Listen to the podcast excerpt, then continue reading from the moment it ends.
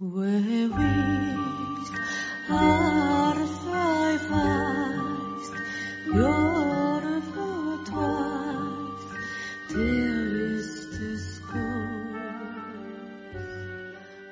ぼ日刊階段山猫便。第60夜。今夜ご紹介するのは川のよどみの化け物。というお話です。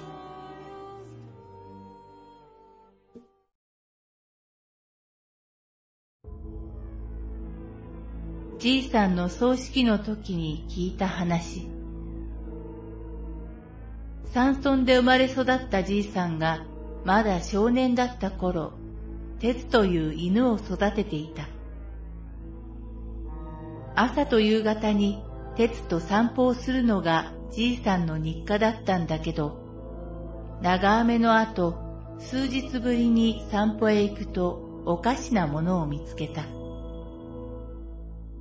川のよどみに何か黒っぽいものが浮かんでいたそうだ。土左衛門か？と思って、それへ駆け寄ろうとしたら、鉄がうなり声を上げて近寄ろうとしない。仕方なく鉄をそのままにしてそのものに駆け寄ると、それがのろのろと立ち上がった。それが何だったのかはじいさんにもわからなかったらしい。肌は白いような灰色のような感じで、着ている着物のようなものは汚れて泥まみれ。黒い空洞のような目と口をしていて、右腕は枯れ木のように細いのに、左腕はがっしりしていたそうだ。それが、あーといううめき声を上げながら、少しずつじいさんに近寄ってきた。じいさんは身がすくんで動けず、それがちょっとずつ近づいてくるのを見ていることしかできなかったんだけど、もうちょっとでそいつの手が届くというところで、いつの間にかやってきていた鉄が飛びかかってそいつの腕に噛みついた。そいつは、あーと同じうめき声を上げながら鉄を払いのけようとしていたんだけど、鉄も必死で噛みついているので引き離せない。やがて鉄とそいつとバランスを崩して川へ落ち、流されていってしまった。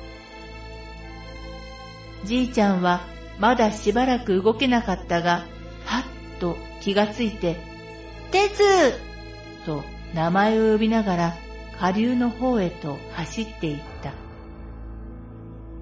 300メートルくらい先の川べりに鉄の死体が流されていたそうだ。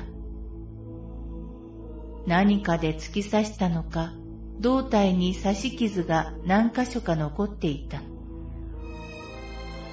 そいつがいないのを確認した後、鉄の死体を担いで村へ戻って起こったことを村の人に話した。山の悪いもんが雨で川に流されて、よどみに溜まって形を作ったんだろう。と、じいさんのじいさんが教えてくれた。そのよどみはすぐに村の人間に埋め立てられて、そいつの姿を再び見ることはなかったらしい。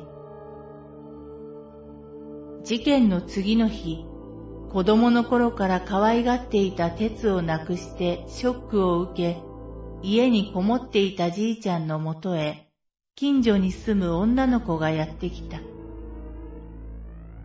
その女の子は、大の男がいつまでメソメソしとるんや、みっともない。と言って、じいちゃんを張り倒したそうだ。